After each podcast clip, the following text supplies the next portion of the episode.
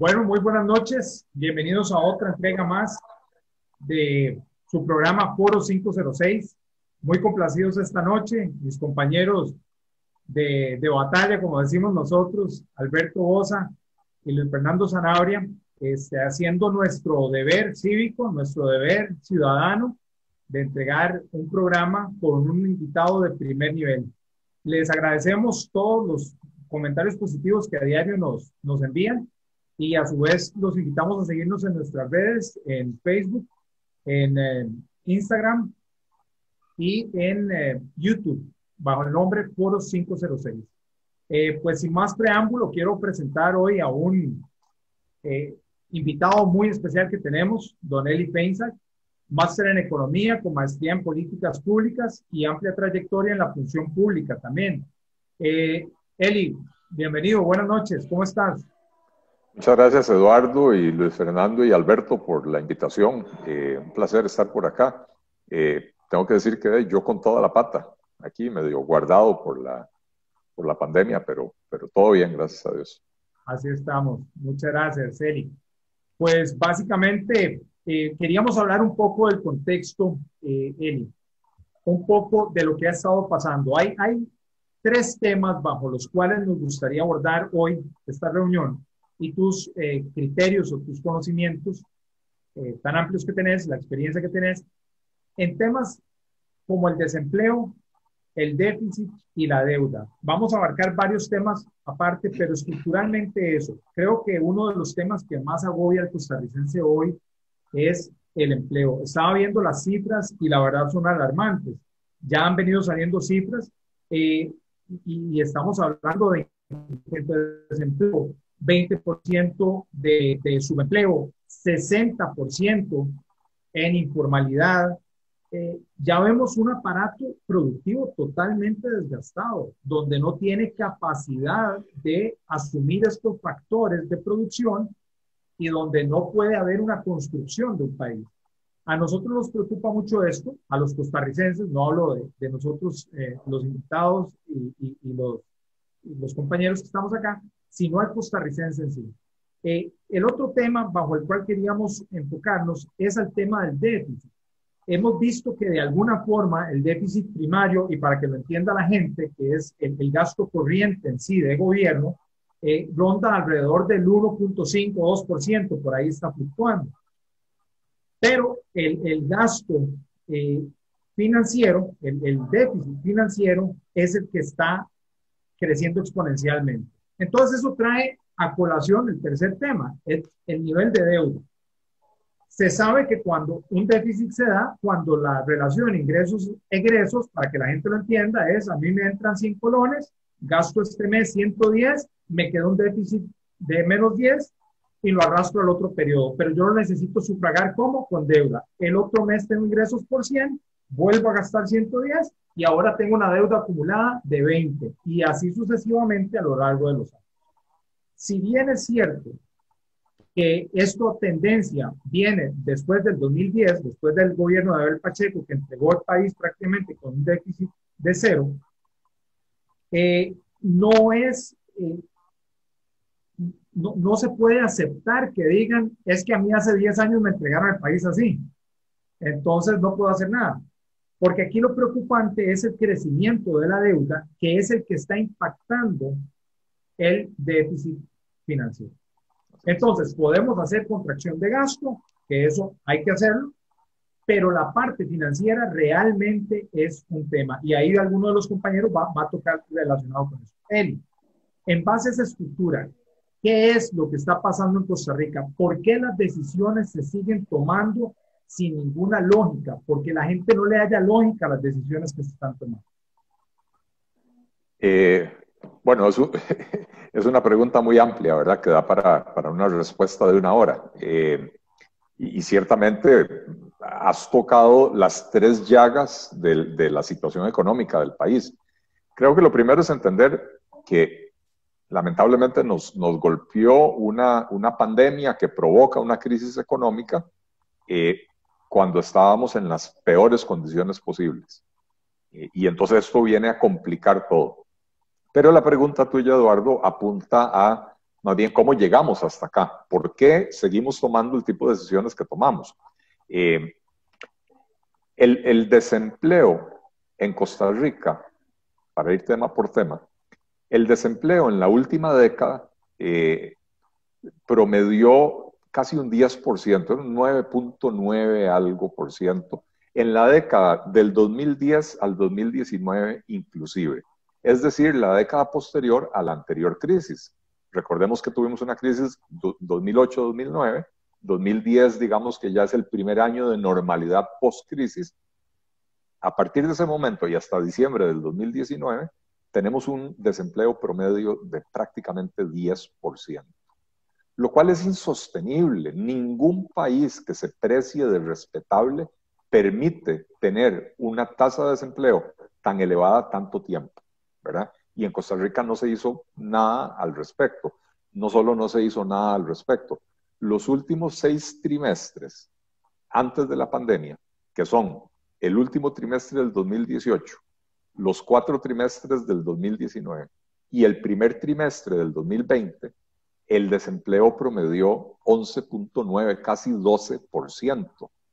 Y ya en los últimos dos trimestres, 12.4 y 12.5%. Entonces entendamos que llegamos a la, a la pandemia eh, con una situación de desempleo inaceptable. Ahora el desempleo se duplicó, sí, ciertamente, ahora estamos en un 24% eh, y le podemos echar la culpa a la pandemia de eso, pero no le podemos echar a la pandemia la culpa de lo que veníamos arrastrando de antes, que complica muchísimo más el panorama, ¿verdad? Porque si nosotros hubiéramos tenido un desempleo razonable del 5 o 6% y se agregan 12 puntos porcentuales de desempleo, estaríamos ante un panorama de 17 y no de 24, ¿verdad? Eh, que sigue siendo grave, pero más manejable.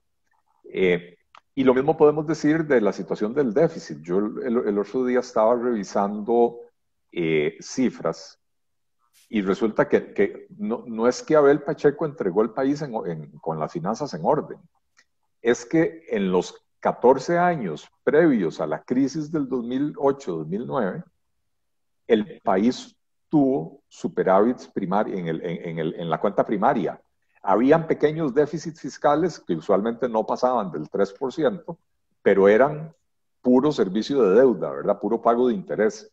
Eh, la operación del día a día del gobierno de los 10, 14 años previos a esa crisis eh, eh, generaba un déficit cero o un pequeño superávit. Y entonces eso permitió que el nivel de endeudamiento del país cayera, ¿cómo se llama? paulatinamente hasta que llegamos al 2008, donde teníamos un, endeudamiento del 24% del PIB. Viene la crisis, el gobierno de ese entonces toma la decisión de incrementar el gasto público para compensar la pérdida de gasto privado, de consumo privado, ¿verdad? Pura teoría keynesiana. Eh, se dispara el gasto público. Eh, y el problema no es que lo hayan hecho en ese momento. De hecho, es muy rara la crisis económica en la, que, en la que no se adoptan políticas keynesianas. El problema es que no se hayan revertido después. Y entonces tenemos dos años más de gobierno de Oscar Arias, cuatro años de Laura Chinchilla, cuatro años de, de Luis Guillermo Solís y dos años de Carlos Alvarado, donde seguimos en un holgorio con el gasto público. Entonces, el gasto que en el año 2008 andaba en el orden del 15% del PIB, pasó el año pasado al 22% del PIB. Eh, pasó más o menos de 15 y medio a 22%. O sea, ahí tenemos 6 y medio, 7 puntos porcentuales del PIB que el gasto creció. Y ese es precisamente el déficit que tuvimos el año pasado, 7%. ¿Por qué? Porque los ingresos, la recaudación del gobierno, cayó durante la crisis del 2008-2009, pero cayó de más o menos 15 al orden del 13,5%. Después de la crisis se recupera levemente, queda en el orden del 14, 14 y piquito, y con la reforma fiscal del 2018 vuelve a subir en el 2019, ¿verdad? Pero entonces tenemos otra vez la, la recaudación en el orden del 15, pero con el gasto en el orden del 22, y eso explica la situación en la que estamos. Claro, bueno, de hecho se espera que ese déficit llegue ronda entre el 8 y el 10%, ¿correcto? este año. Sí. Eh, las proyecciones del Banco Central, yo soy malo con la memoria, pero las proyecciones del Banco Central en la revisión del programa macroeconómico eh, son que llega al 9.3%. La Contraloría General de la República dijo, no señores, 11.2%. 11.2. 11.2. Y esto depende, y, y, en esto fue muy claro Rodrigo Cubero, el presidente del Banco Central, cuando dio las proyecciones, dijo, hay muchísima incertidumbre. Estas son proyecciones con la información que tenemos hoy, pero no podemos garantizar que esto se va a cumplir.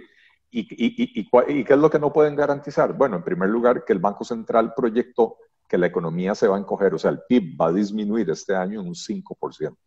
La probabilidad de que el PIB caiga más del 5% es mucho más alta que la probabilidad de que caiga solo 5%.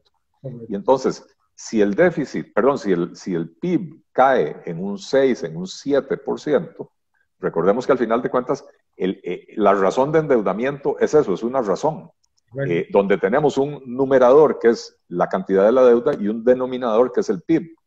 Y si el PIB disminuye, si el denominador disminuye, la razón de endeudamiento crece, aunque no nos endeudemos más. Pero además, le estamos metiendo varios miles de millones de dólares de deuda nueva al país en, este, en lo que queda de este año. Eh, las intenciones del gobierno son eh, 4 o 5 mil millones de dólares de endeudamiento. Claro. Perdón, Luis, ya te voy a dar la palabra. Y nada más para cerrar esta parte de la deuda. Se entiende en economía generalmente que un país que llega a un 60% de nivel de deuda ya después se vuelve insostenible precisamente por eso, porque por más contención de gasto que haga, el problema lo tiene en el nivel de endeudamiento. Ya la carga es servicio de deuda.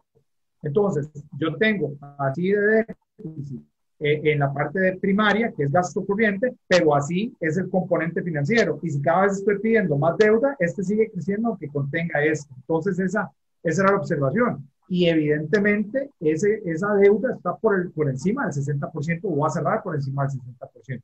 Que es un caso al de, al de Grecia, ¿no?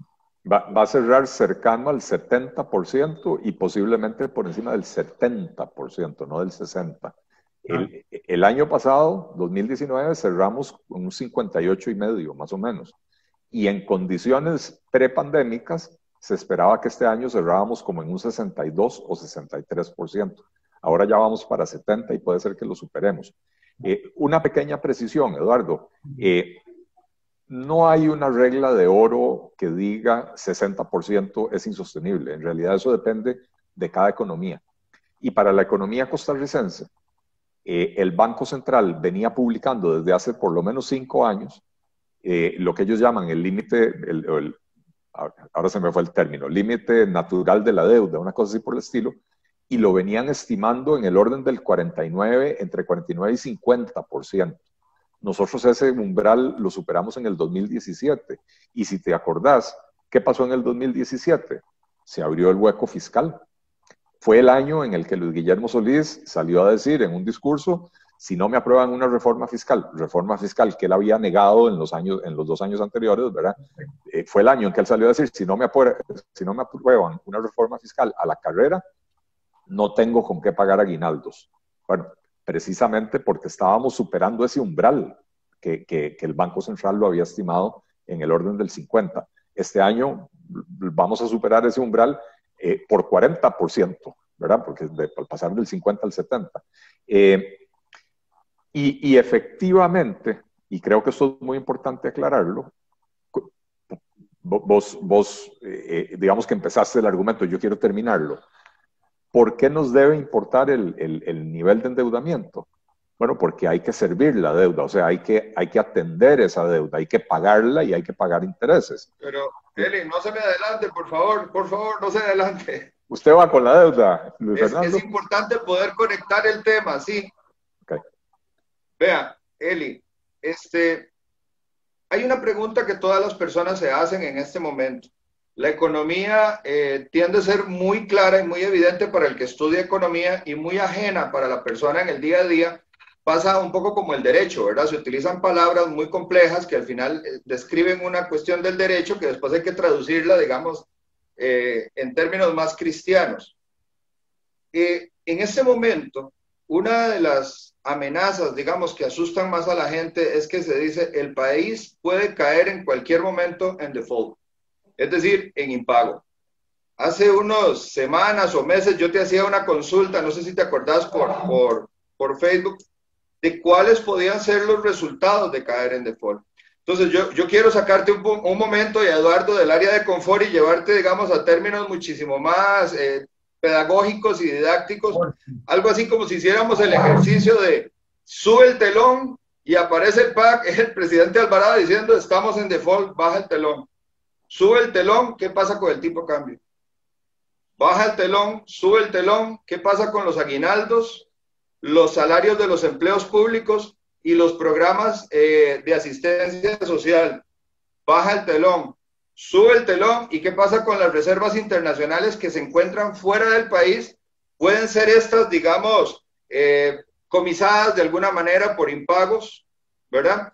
Y, luego cuando termines la pregunta te voy a seguir con una seguidilla, porque el, problema es que esto es un problema sistémico. O sea, no es un problema, es un problema que desata un enjambre de problemas. Entonces, yo quisiera que, que le hablaras a nuestro público, que, que son miles de personas de las más distintas profesiones, de las más distintas áreas del saber, personas que, que, ahora se están interesando en la política porque saben que esto es, es algo totalmente bien intencionado, digamos, este proyecto que llevamos con el Foro 506 y que lo que más nos interesa es que las personas digan, bueno, vi el programa y entendí, ahora sí sé qué nos va a pasar si caemos en default, si caemos en impago. Y nada más quiero, quiero este, antes de, darte la palabra, eh, hacer una aclaración. El país no es el que entra en default. El país no provoca el default. El default lo provocó el gobierno. Y el anterior y el anterior. Es la irresponsabilidad de los políticos los que nos van a meter en un problema que pagamos todos. Ellos hicieron la fiesta, ellos chocaron el carro y nos pasaron la factura a nosotros. Entonces, Eli, por favor, se sube el telón y aparece Eli. Bueno, eh, en aras de ser didáctico, eh, creo que es eh, importante eh, explicar por qué es importante prestarle atención al nivel de la deuda. Y, la mejor forma de hacerlo es viendo el presupuesto de la República. ¿Qué es el presupuesto de la República? El presupuesto es un documento que establece cuáles son todos los ingresos que espera tener el gobierno y en qué lo planea gastar. Y tiene que ir a la Asamblea Legislativa para que la Asamblea Legislativa lo autorice y una vez que está autorizado, el gobierno puede gastar todo lo que quiera dentro del límite que le establece el presupuesto. ¿okay? ¿Cuál es la estructura del presupuesto de Costa Rica del año 2020 antes de la pandemia? El que se aprobó en noviembre del año pasado, porque el presupuesto se aprueba en noviembre del año anterior a que entre en vigencia. Eh, resulta que cuando uno ve el lado del el financiamiento, o sea, de dónde provienen los ingresos del gobierno, este presupuesto se financiaba con, en un 52% con impuestos y en un 48% con deuda nueva. Es decir, de cada 100 colones que queremos gastar, tenemos 52 en la bolsa, digamos, no, no los tenemos en la bolsa, hay que salir a recaudarlos, pero eso es lo que se espera recaudar y tenemos que ir a endeudarnos por otros 48 colones para poder gastar 100, o sea, prácticamente la mitad. Y... Perdón, entonces ya el déficit es estructural. Ya, de por sí el presupuesto estructuralmente es deficitario desde, desde que se armó. Ah, no, eh, eso por supuesto. O sea, los déficits suceden no por sorpresa. Los déficits van implícitos en el, en el presupuesto. Cuando la Asamblea Legislativa aprueba un presupuesto, ese presupuesto ya trae eh, implícito cuál va a ser el déficit. Después la cifra real varía a veces unas décimas de punto porcentual, eh, porque el gobierno subejecuta, no gasta tanto, o sea, no gasta, no, por buena gente, no gastan tanto por incompetentes muchas veces, ¿verdad? Entonces, el, el gasto al final es un poquito menor de lo que habían proyectado. A veces la recaudación mejora más de lo que se esperaba, a veces la recaudación más bien es menor. Eh, pero, pero cuando se aprueba el, el presupuesto el año pasado, ya traía un déficit implícito del 5.9% del PIB, ¿verdad? Y no es sorpresa, está claramente establecido. Eh, eh, para, presentarle a la Asamblea el presupuesto nacional que lo prepara el Ministerio de Hacienda, para presentarle a la Asamblea, tiene que incluir una certificación de la Contraloría eh, o un documento de donde la Contraloría certifica cuál es el déficit. O sea, a nadie lo puede agarrar por sorpresa. Pero entonces estábamos en, el lado de los ingresos, de cómo se financia el, el déficit. Ahora veamos la otra parte de la ecuación, el gasto. ¿Cómo se planeaba gastar la plata antes de la pandemia? Bueno, de cada 100 colones, 60 eran para eh, la atención de los servicios y de la población, eh, digamos, la atención de la población y los servicios que la población espera que el gobierno le dé. Y los otros 40 colones eran para el servicio de la deuda. O sea que un poco menos de la mitad de lo que estamos gastando, en realidad lo estamos gastando para atender la deuda. Y, y, además, como los ingresos dependían prácticamente en la mitad de nueva deuda, esto implica que cada año vamos destinando un mayor porcentaje al servicio de la deuda y nos va quedando un menor porcentaje para la atención de los problemas de la población, para pagar salarios de policías, de maestros, para construir escuelas, para, para construir carreteras, para las ayudas sociales, etcétera. Cada año nos va quedando una proporción menor. Y esto explica por qué los servicios públicos en Costa Rica se han venido deteriorando tantísimo a lo largo de los últimos años, eh, porque cada vez queda menos plata para atenderlos, ¿verdad? Ahora, la pandemia viene y nos agrava esto enormemente, porque el gasto público tiene que crecer a fuerzas, porque vamos a atender la pandemia y creo que nadie en su sano juicio le va a decir al gobierno, eh, no, no, no, no, no, no compre esas mascarillas y el equipo de de protección personal y, las vacunas y los tratamientos, no, no, gaste plata en eso, nadie le va a decir al gobierno eso, ¿verdad? Entonces el gasto público aumenta, la recaudación cae y cae muy significativamente porque básicamente la solución, ojo, entre comillas, porque no es una solución, pero la solución que ha encontrado prácticamente todo el mundo para el problema de la pandemia es parar la economía. Y usted para la economía, cae la recaudación porque para la actividad económica. Eh, entonces el problema se agrava. Eh, y entonces ahora estamos pensando en un déficit del 11, 10, 11, 12% este año.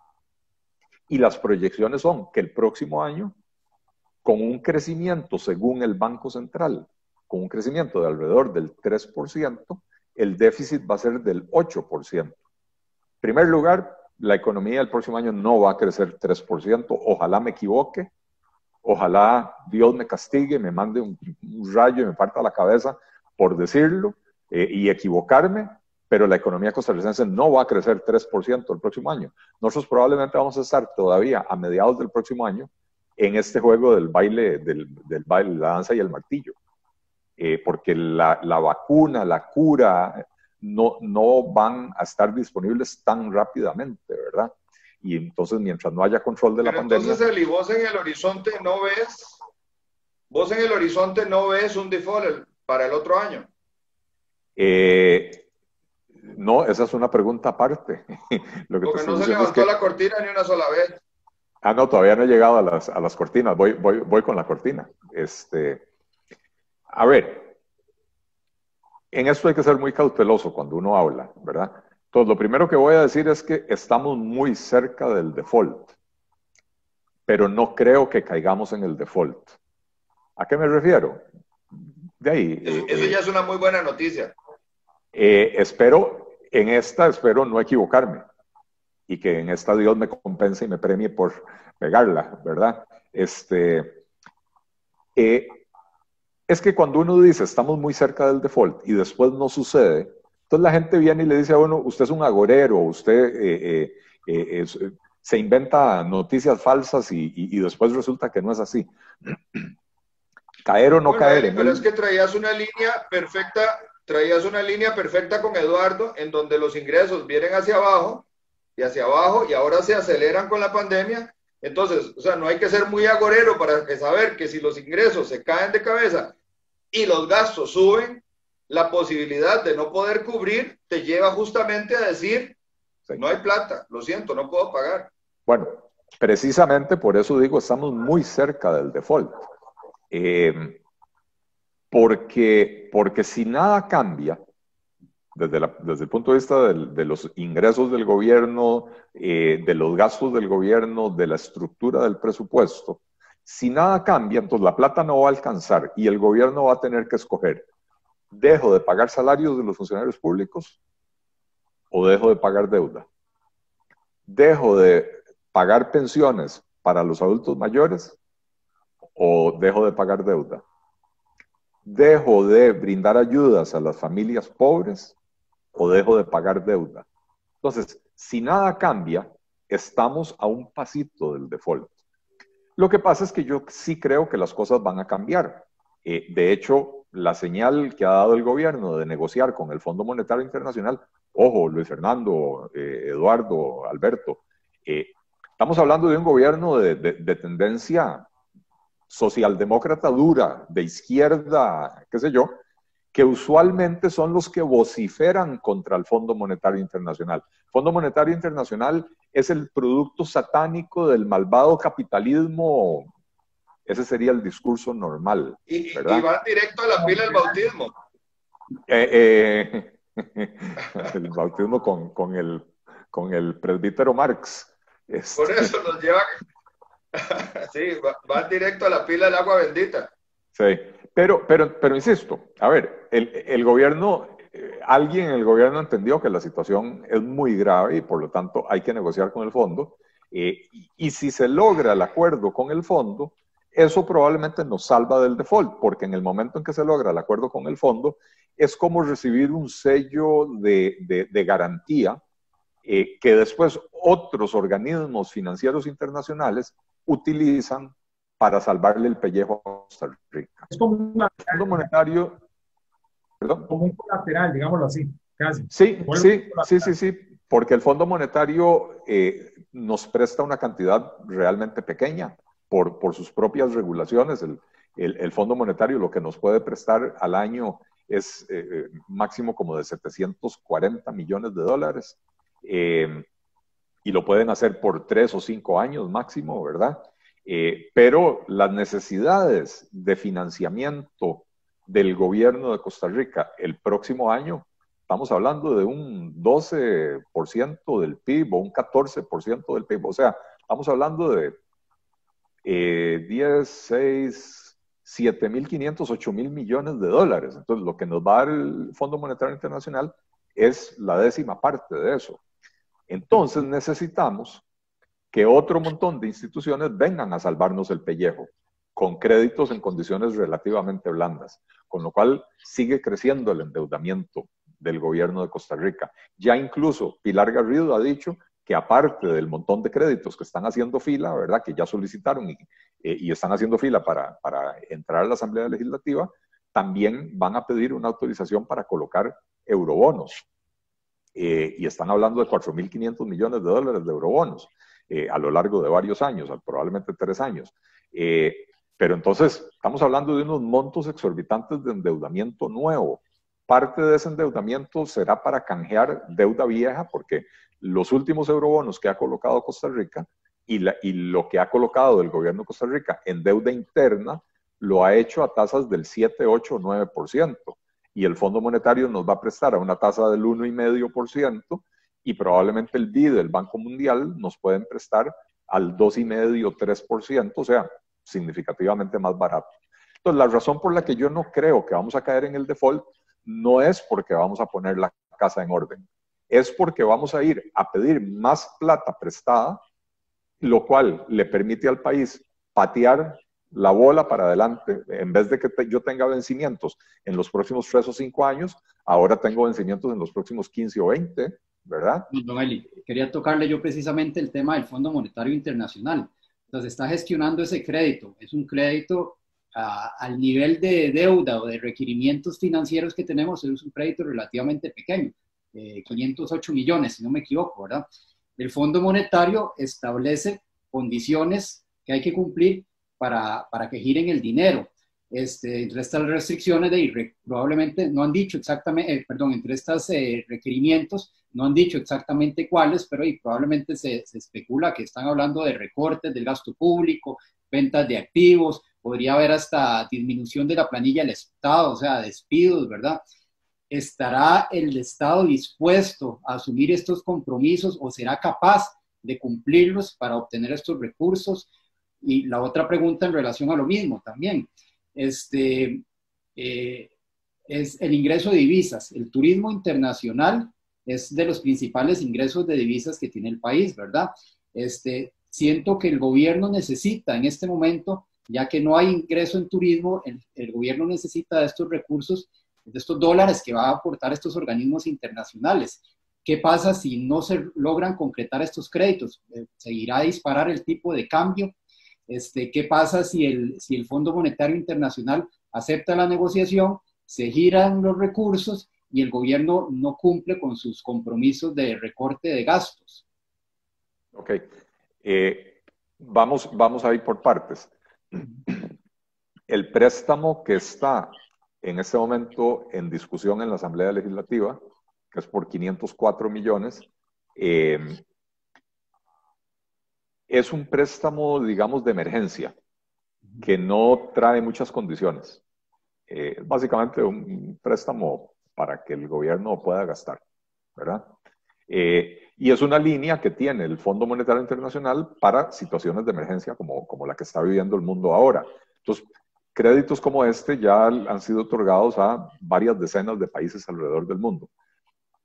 Pero digamos que este crédito es un primer paso para, eh, para entrar en un convenio de más largo plazo con el Fondo Monetario Internacional, que es el que nos podría prestar 740 millones de dólares al año. Eh, ese sí es el que viene con condiciones, ¿verdad? Eh, el, acuerdo, el, Stand-by Agreement se llama, ¿verdad? Eh, hay dos opciones, un Stand-by Agreement, que es, es un acuerdo donde el Fondo Monetario desembolsa tres años seguidos, o sea, los 740 millones un año, al segundo año otros 740, al tercer año otros 740, y después el país tiene, si no me equivoco, eh, ahora no recuerdo, tiene dos años más para pagar o cinco años más para pagar, ahora no, ahora no recuerdo. No recuerdo si son cinco años en total o son cinco años después de, eh, de recibir eh, los créditos, pero y la otra opción que tiene el Fondo Monetario es una que se llama eh, un, Extended Fund Facility, una, una facilidad de fondos extendidos, que es lo mismo, pero durante cinco años. Entonces vienen cinco desembolsos y después hay un periodo también para repagar esa deuda. ¿Qué pasa? En primer lugar, que para, para poder alcanzar un acuerdo de esta naturaleza con el Fondo Monetario, el Fondo Monetario viene, hace un análisis de la economía costarricense y dice, señores, eh, ustedes necesitan garantizarme el repago de la deuda. Eh, y en esto el Fondo Monetario es como un banco, ¿verdad? El, fondo viene y dice, usted tiene tantos ingresos, pero tiene tantos gastos, por lo tanto no está en capacidad de pagar esa deuda, por lo tanto tiene que equilibrar sus finanzas. Contrario a lo que la gente piensa, y, la gente lo piensa porque en los años 80 era así, pero después el Fondo Monetario cambió sus políticas. El Fondo Monetario no viene con un recetario. El Fondo Monetario lo que sí viene es con metas y entonces nos va a decir cosas como ustedes tienen que reducir el nivel de endeudamiento de donde está ahora a un 50% en X número de años. ¿Cómo lo hacen? el gobierno de Costa Rica tiene cierta libertad para proponer. Entonces, si el gobierno de Costa Rica le llega al Fondo Monetario Internacional con una propuesta eh, de subir impuestos, recortar el gasto, vender activos, eh, los contadores del Fondo Monetario sacan la calculadora y dicen, sí, esto alcanza, con lo que el gobierno de Costa Rica prometió, alcanza, ¿verdad? Después viene el análisis de riesgo político y puede ser que, digan, sí, pero yo no le creo a usted que usted va a vender el BCR, el INS, eh, eh, Colby, eh, Fanal y, y, VIXA. No le creo. Y entonces hágame otra propuesta. porque no le creo porque las condiciones políticas de su país me hacen creer que, que eso no va a pasar, ¿verdad? Pero, pero hay, una cierta, hay un cierto espacio que tiene el gobierno de Costa Rica para proponer medidas para alcanzar las metas que sí, el Fondo Monetario nos va a poner esas metas. Eh, perdón, a mí lo que me preocupa un poquito con esos créditos es como usted lo dice, son créditos que son para gastar. O sea, son recursos que se van a utilizar para gasto corriente, no son para inversión. O sea, no van a generar ningún rédito. Entonces, lo que van a hacer probablemente es patear la bola unos años para adelante, pero al final vamos a tener más endeudamiento y, no va a haber cambiado nada. Si la deuda nueva se utilizara íntegramente para cancelar deuda vieja con tasas de interés más altas, entonces no, no nos endeudamos más, el nivel de endeudamiento sería el mismo. Eh, y disminuiría la cuenta de intereses. Y entonces eso sería muy beneficioso para el país porque como, como ya vimos con, con el, el, desglose del presupuesto de la República, la cuenta de intereses es la que nos está asfixiando, ¿verdad?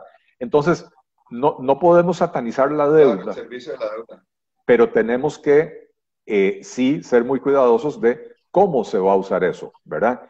Y entonces el gobierno, que es un, gobierno al que no le cuesta decir hoy eh, soy sapricista y mañana decir, ah, no, perdón, me equivoqué, soy manudo, ¿verdad? No les da vergüenza hacerlo. Eh, primero dijeron, toda la deuda nueva es para canjear deuda, deuda más cara y ahora ya salieron con que el 10% de la deuda nueva es para pagarle a la caja. Y no estoy discutiendo si, si hay que pagarle o no hay que pagarle la caja, simplemente estoy señalando la inconsistencia del propio gobierno, eh, porque ya ese 10% es gasto nuevo, ya, no, ya, eso, no es, ya eso no es ahorro en, en, eh, el canje de la deuda, ¿verdad? Eh, entonces los diputados van a tener que ser muy cuidadosos a la hora de aprobar créditos de que se cumpla ese requisito, de que sean para canjear la deuda, en cuyo caso sería algo beneficioso para el país.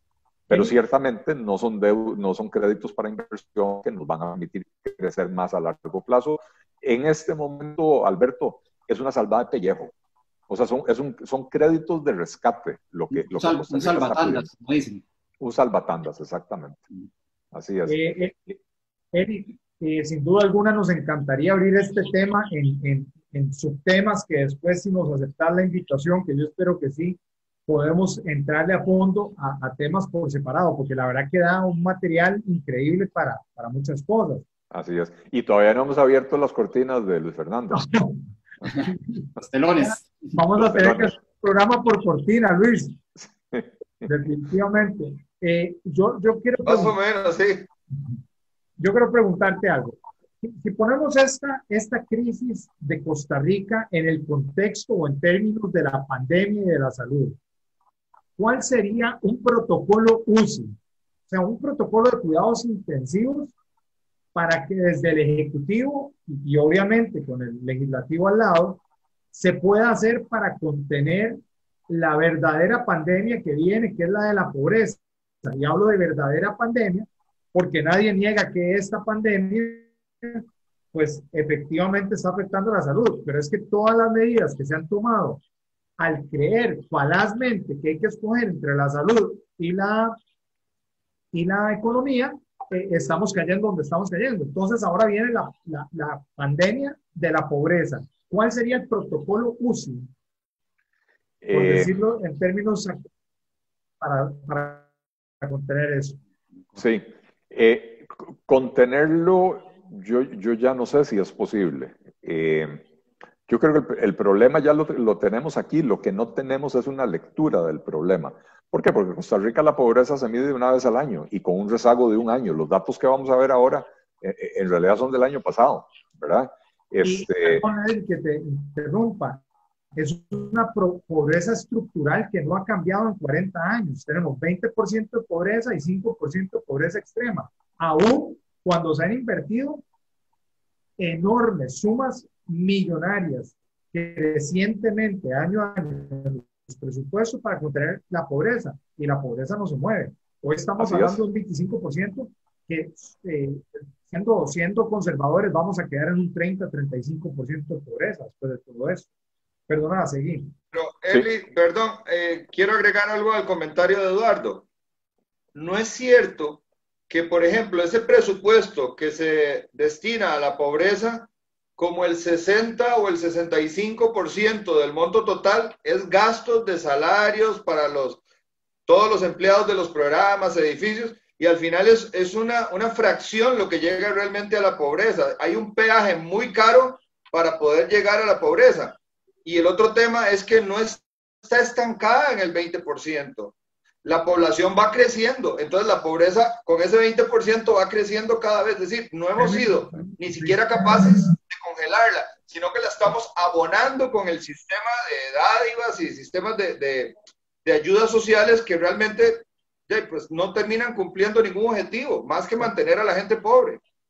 Eh, de hecho, Luis Fernando, hay, hay un estudio de la Contraloría, eh, si no me equivoco, del presupuesto del 2016, eh, donde hacen ese, ese análisis y llegan a la conclusión de que el 62,5% de lo que se destina a la política social del país se va en salarios. Y eso no quiere decir que el otro 87,5% le llega a los beneficiarios, porque ese 62,5% que se va en salarios requiere de edificios y esos edificios requieren de servicios públicos y aire acondicionado y requieren carros y viáticos y otras cosas. Correcto. Entonces, al final lo que le llega a los beneficiarios es mínimo, ¿verdad? Em, eh, eh, otro, dato interesante, nos acostumbramos a hablar del 20% de la pobreza, pero realmente esa es una tergiversación un poco malvada del verdadero dato. ¿A qué me refiero? La encuesta mide dos cosas. El porcentaje de familias en condición de pobreza y el porcentaje de personas en condición de pobreza. Las cifras de las que usualmente habla el gobierno son las del porcentaje de familias, pero las familias pobres en promedio son más grandes que las familias ricas. Y entonces, cuando, el, cuando estás hablando de un 20% de familias en condición de pobreza, estás hablando de más o menos un 23 a 24% de personas en condición de pobreza. Esa es la verdadera pobreza, si es que el índice lo mide bien, ¿verdad? Pero esa es la verdadera pobreza. A mí de nada me sirve que me digan, estas cuatro paredes son ricas o son pobres. Los ricos o los pobres son los que viven adentro de esas cuatro paredes, ¿verdad? Eh, entonces, realmente el, año pasado, ahora no recuerdo el dato exacto, pero eh, la pobreza, el porcentaje de personas en condición de pobreza andaba por el orden del 23 y piquito por ciento, ¿verdad?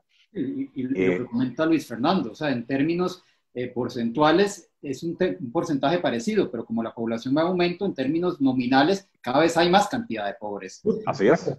Ahora, Así disculpe, quiero meterme yo también en el tema de la relación entre todos estos datos negativos que estamos teniendo ahora con las medidas de contención del virus, con las medidas de restricción que está aplicando el gobierno ok, eh, venimos viendo que las cosas se vienen haciendo mal, o sea, venimos con números en rojo, ¿verdad?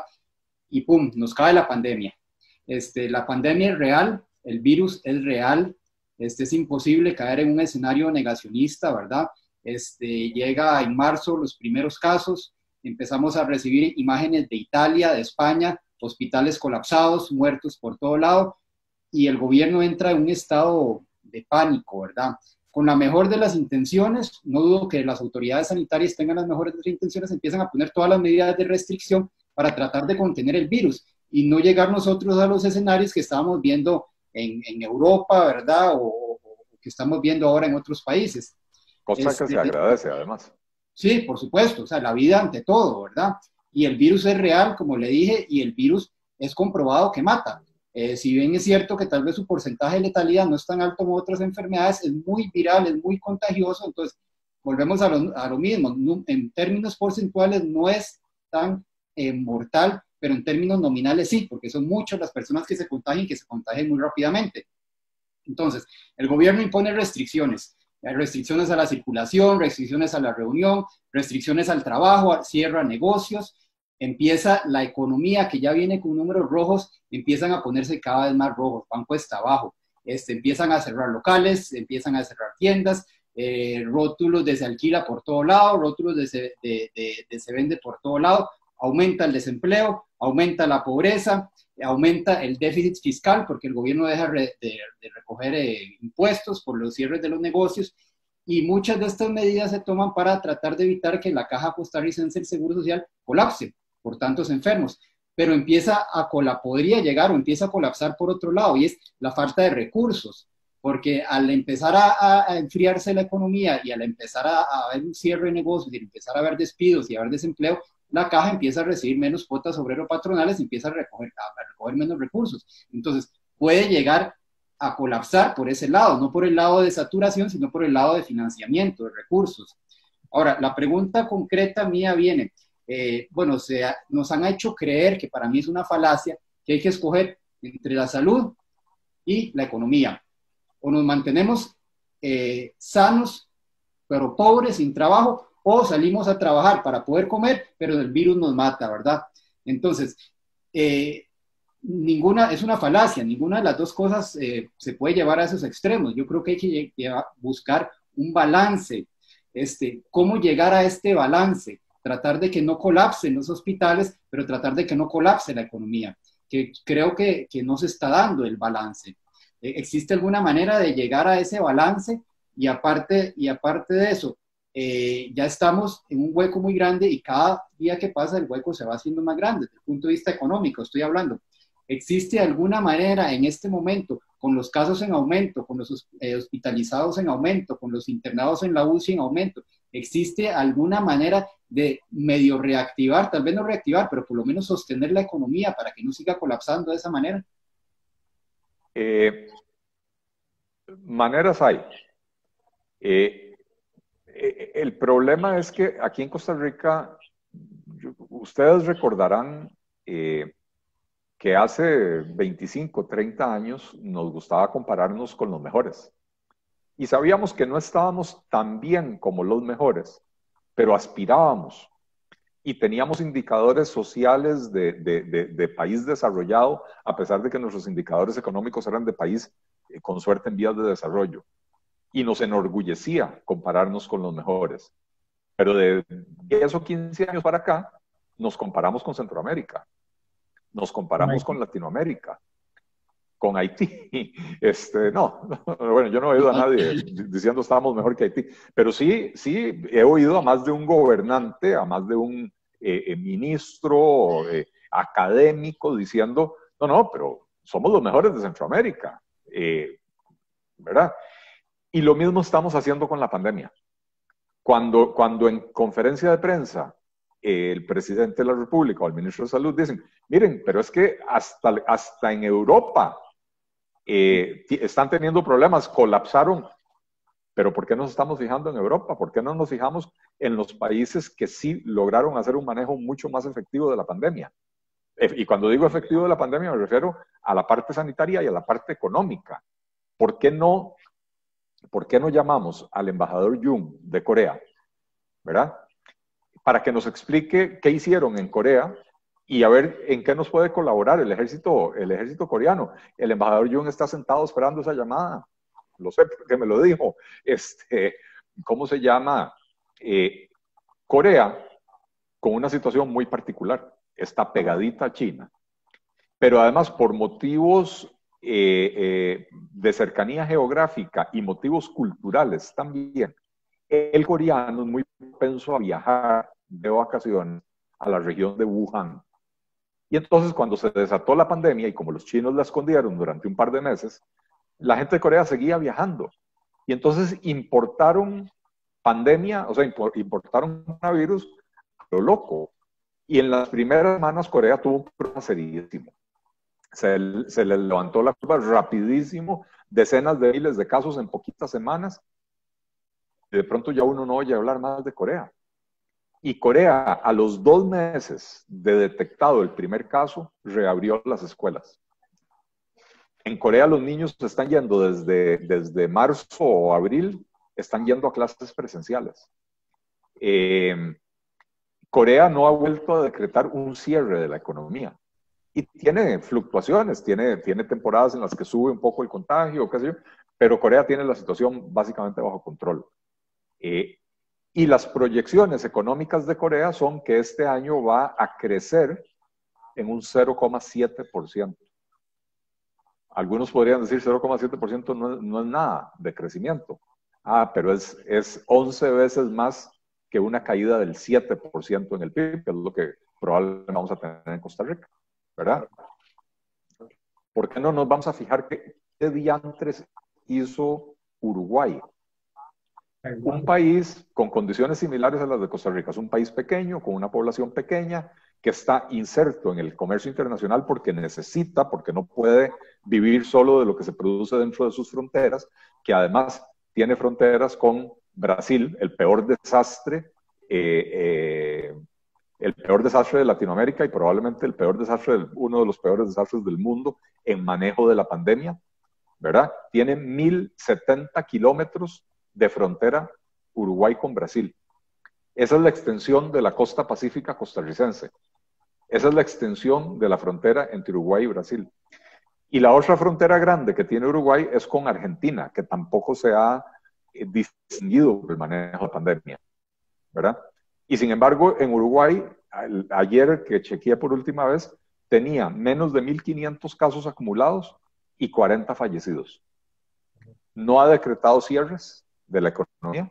Eh, sí, el gobierno de Uruguay promovió desde el principio el uso de mascarillas, etcétera, ¿verdad? Eh, y, y, ¿cómo se llama? La cultura uruguaya es incluso hasta más, más tocona, para decirlo de alguna manera, que, que, que la costarricense. El uruguayo se saluda de beso, sin importar el sexo de la otra persona. Hombres con hombres se saludan de beso, hombres con mujeres, mujeres con mujeres, todo el mundo se saluda de beso. En Costa Rica solo hombres con mujeres o mujeres con mujeres, ¿verdad? Este, o sea, lo que quiero decir con esto es, hay aspectos culturales de Uruguay que, podrían haber hecho más difícil la implementación de las políticas de distanciamiento físico y sin embargo lo lograron, ¿verdad? Entonces, ¿por qué nos estamos fijando en lo que le pasó a, Italia o, a España? ¿Por qué no nos vamos a fijar en lo que hicieron en Uruguay o en, o en Corea o en Nueva Zelanda, ¿verdad? Eh, que, que, también, Nueva Zelanda el problema es que como es una isla, eh, el cierre de fronteras para ellos es muy efectivo, ¿verdad? Eh, Costa Rica no tiene esa y Uruguay tampoco la tiene y Corea tampoco la tiene, ¿verdad? Este, pero, pero ¿cómo se llama?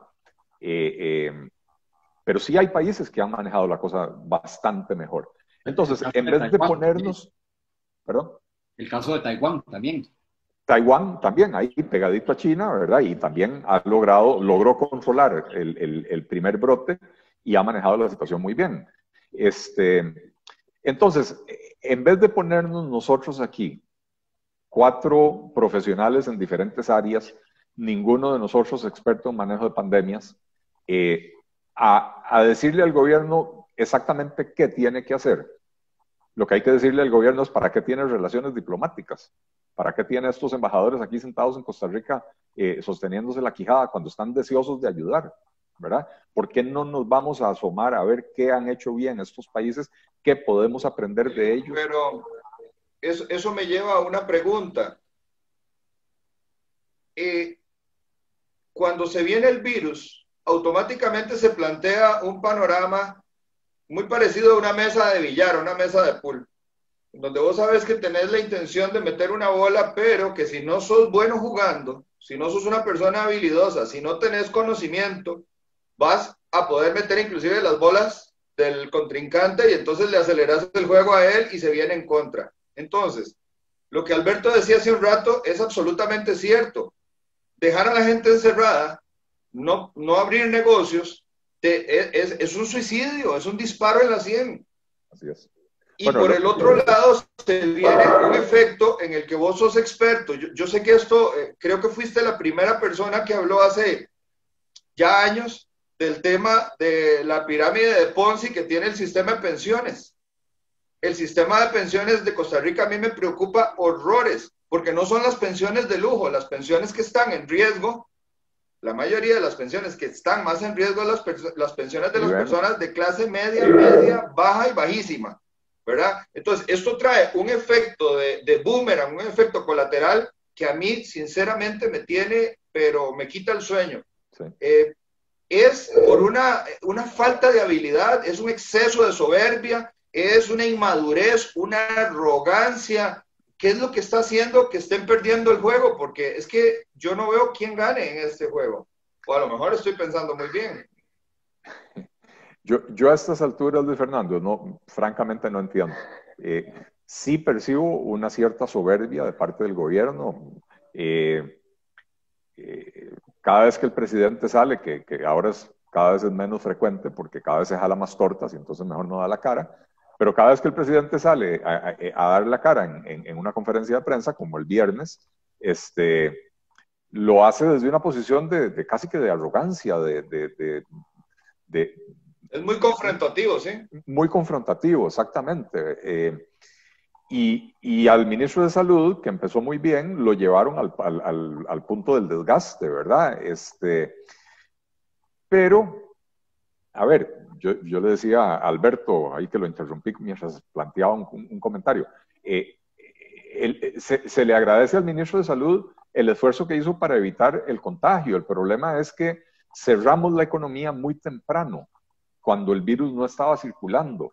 Y cuando se reabrió, claro. eh, eh, y teníamos el problema de la porosidad de las fronteras y otros problemas más, eh, entonces eh, empezamos a ver cómo subía la, la, curva de contagios. Evidentemente, no hay un diálogo entre las autoridades sanitarias y las autoridades económicas para poder calibrar las, las medidas que tiene que tomar el gobierno. Entonces, sí, yo siento que hay un, un, una cierta, eh, ¿cuál es la palabra? Una cierta arrogancia de parte del gobierno no han querido escuchar al sector privado costarricense, no han querido escuchar a la oposición política costarricense, no han querido escuchar a la academia privada del país, que hay académicos que han estado, don Tomás Camino de Beck, eh, un, un eh, que es el estadístico, demógrafo, qué sé yo, que ha estado clamando por cambios en las políticas eh, eh, de los, los, cierres y las aperturas con base en sus análisis y nadie le ha querido dar pelota. Espectaculares esos análisis, son de sí, otros. Sí. O sea, claro, pero, pero hace 15 días sacó un tuit Tomás diciendo, bueno, ya me cansé de, de arar en el desierto y, y, que nadie me escuche cuando pego gritos, entonces voy a dejar de hacerlo. O sea, estamos desperdiciando el conocimiento y el talento de una persona de, de altísimos quilates, ¿verdad? Porque no lo están escuchando. Eh, yo, yo estoy convencido desde hace un año y medio que, que, nadie me está escuchando a mí en el gobierno. Lo sigo haciendo porque yo estoy, yo estoy en política, eh, pero don Tomás no está en política y estamos, eh, ¿cómo se llama? Eh, y estamos, insisto, desperdiciando un talento y no solo Tomás Camino de Beck.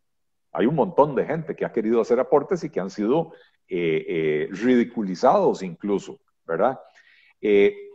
ha habido una, una confianza casi ciega en la Organización Mundial de la Salud y la Organización Mundial de la Salud ha cometido errores de apreciación y de cálculo, eh, pero entonces todas las medidas que se han tomado son porque la, la, OMS las recomienda de esa manera. Bueno, vaya pregúntele a Corea qué piensa o a Taiwán qué piensa de que la Organización Mundial de la Salud no empezó a recomendar el uso de las mascarillas sino hasta hace como 15 días o 3 semanas o hace un mes cuando ellos sabían desde el día uno que esa era una parte esencial de la estrategia, ¿verdad? Y por eso insisto yo, en vez de ir a preguntarle a burócratas internacionales en oficinas muy cómodas en Lausana, Suiza, o en no sé dónde, qué ciudad de Suiza están, ¿verdad?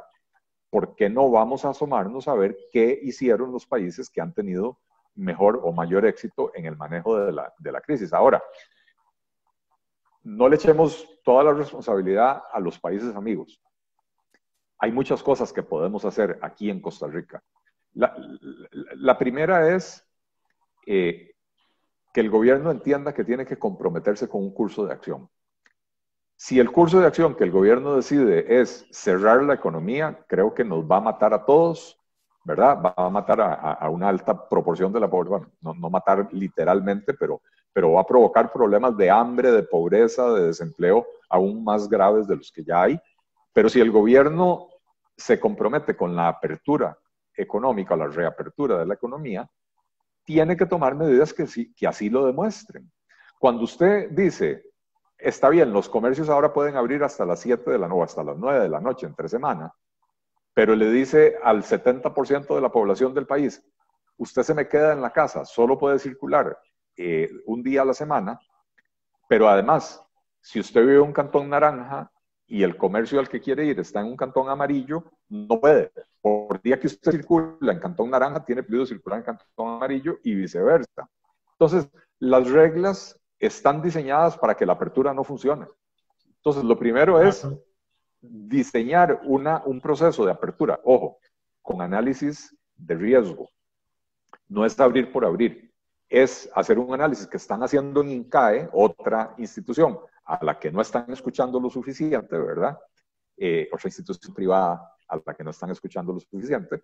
Eh, INCAE desarrolló una metodología para hacer un análisis donde se determina eh, o se estima el nivel de riesgo de contagio de las diferentes actividades, por ejemplo, un concierto eh, en, o, una obra de teatro en un salón cerrado donde hay un montón de gente respirándose uno encima del otro, es una actividad de muchísimo mayor riesgo que un partido de fútbol sin público, ¿verdad? Entonces es, lógico que se permita el partido de fútbol sin público. Eh, no tiene sentido hacer una obra de teatro sin público. Entonces, teatro no puede abrir todavía. Entonces, sí hay niveles de riesgo. Entonces, ese análisis de sensibilidad hay que hacerlo. Las actividades de menor riesgo y alto impacto socioeconómico deberían de estar ya abiertas con protocolos del lavado de manos, de higiene, de separación física, etc. Pero deberían de estar abiertos. Eh, las, las actividades de un poco mayor riesgo, pero alto impacto socioeconómico, deberían de poder operar con protocolos más estrictos, pero deberían de poder operar. Y las cabezonadas del gobierno de prohibir el uso de los carros, fomentar el uso de los autobuses, pero disminuir la cantidad de buses para que los buses vayan como latas de sardinas, que son lo que yo he llamado ya públicamente criaderos móviles de coronavirus. Esas cabezonadas hay que, hay que erradicarlas y hay que hacer, insisto, que la política de movilidad sea compatible con la, con la política de apertura económica. Eso, Mira, para hablar de una cosa que se puede hacer. Sí. Eli, sin duda alguna, eh, pues hay muchas cosas que quedan pendientes. Eh, por una cuestión de tiempo, no las vamos a poder tocar ahora, pero sí me encantaría retomar en un programa eh, medidas post-coronavirus. O sea, ya tenemos clarísimo cuál es el panorama, de mucho de lo que hablamos hoy. Ahora, ¿qué es lo que deberíamos hacer? Si vos fueras, tal vez ahorita nos das como la pincelada de lo que podemos profundizar en el próximo programa. Si vos fueras presidente, si a vos te tocara hoy la investidura máxima de responsabilidad, porque eso es esa investidura, de tomar tres decisiones hoy que vos podrías tomar o que deberías tomar para, para ya ahora darle un balance a la economía. Eh, y toda la profundidad del tema, por favor, danos otra cita y lo, lo vemos, como decían, en esta, eh, a esta hora por este mismo canal y lo transmitimos otra semana que podamos eh, reunirnos. Esas tres cosas sí sería bueno dejarlas hoy acá para concluir. Muchas decimos. Empiezo por lo último, con mucho gusto. Cuando ustedes quieran, cuenten, cuenten conmigo. Eh, si, si a mí me hubiera tocado estar en esta situación, no hoy y no después de la pandemia, desde el primer día de la pandemia, yo me hubiera sentado con los diputados y les hubiera dicho, señores, lo que se viene es grave y tenemos que hacer las reformas que pospusimos por tanto tiempo en este país tenemos que aprovechar ahora en la pandemia para hacerlas. ¿Por qué?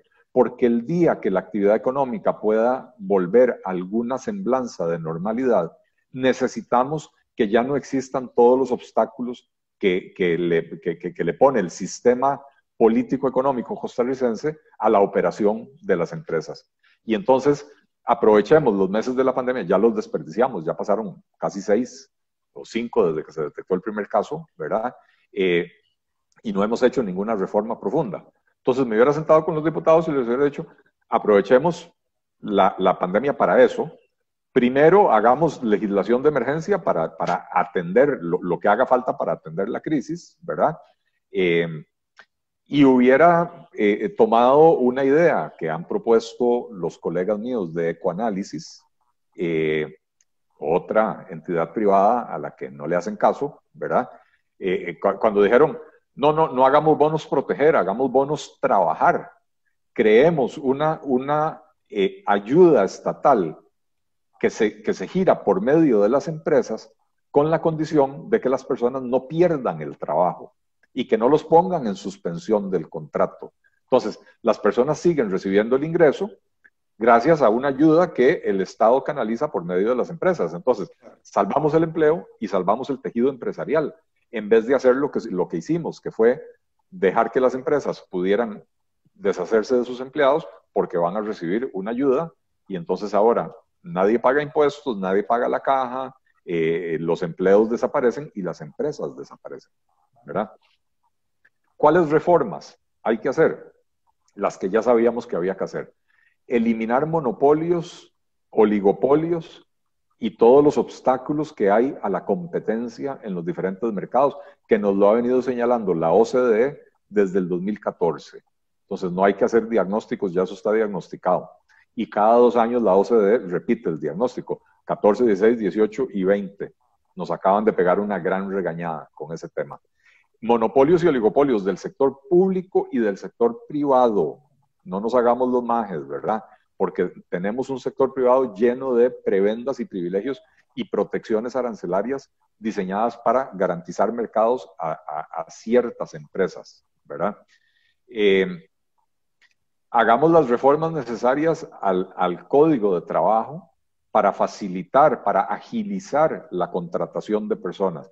Tenemos un código de trabajo que más bien hoy fomenta la automatización, la robotización, y además fomenta la informalidad, porque la gente antes de contratar a alguien tiene que pensárselo dos, tres o cuatro veces, porque los, los costos que impone el código de trabajo eh, sobre, el, sobre el salario eh, son inmanejables para la mayoría de las empresas. Sobre todo son inmanejables cuando tienen que contratar a personas de, digamos, de baja escolaridad, de, bajo nivel de, habilidades, eh, las personas que no han terminado eh, su educación secundaria, muchos apenas la educación primaria, ¿verdad? Porque el salario mínimo resulta que es un salario muy bajo, pero es un salario muy alto para contratar a alguien con, poca productividad, ¿verdad? Eh, de la mano de esto, reducir los costos de la seguridad social, porque esa, es la otra parte, la, otra hoja de, ese problema del desempleo y la informalidad que tenemos. Por un lado, regulaciones del, código laboral que, que, encarecen la contratación y por otro lado, el costo de la seguridad social que la termina de matar y fomenta la informalidad, ¿verdad? Entonces, si usted dice, bajemos las cuotas de la seguridad social en un 20% e invitamos a todos los informales a ingresar a la caja, pero no los vamos a castigar. No los vamos a castigar, que es lo que hoy hace la caja. Cualquier informal llega a la caja a querer formalizarse y le dicen, eh, eh, muchas gracias por venir, permítame revisarle su historial, le voy a revisar 16 años para atrás. Si tuvo actividad económica, me paseo en su vida. ¿Ah? Le voy a cobrar no solo lo que, lo que yo estimo que usted dejó de pagar, sino además multa e intereses. ¿Verdad? Entonces, usted dice, no, no, vamos a reducir las cuotas de la seguridad social un 20 o 25% y la gente que venga, borrón y cuenta nueva. Si usted logra incrementar, eh, digamos, antes de la pandemia teníamos un 47% de informalidad, ahora ya anda por el 60%. Pero si, si ese 47 nosotros lo hubiéramos logrado reducir a 35, esos 12, ese 12% representa una cantidad de ingresos exorbitante para la caja. Y ojalá la pudiéramos reducir al 20, no al 35. Y entonces la caja flotaría en recursos, ¿verdad? Pero no, no lo han querido entender. Entonces, ese tipo de reformas estructurales y la, las otras son las que han estado en discusión pero que no, no avanzan, la reforma del Estado, la disminución del tamaño del Estado, porque hay que reducir el gasto público de manera estructural permanente no cosméticamente como el, último presupuesto extraordinario que redujo el gasto público en un poquito menos del 1% del PIB, pero son gastos recurrentes que el próximo año pueden volver a aparecer en el presupuesto. Eh, si tenemos el problema del déficit y el endeudamiento, como dijimos al principio del programa, porque el gasto público pasó del 15% del PIB al 22% del PIB en una década, entonces ese 22 tenemos que encogerlo, tenemos que reducirlo.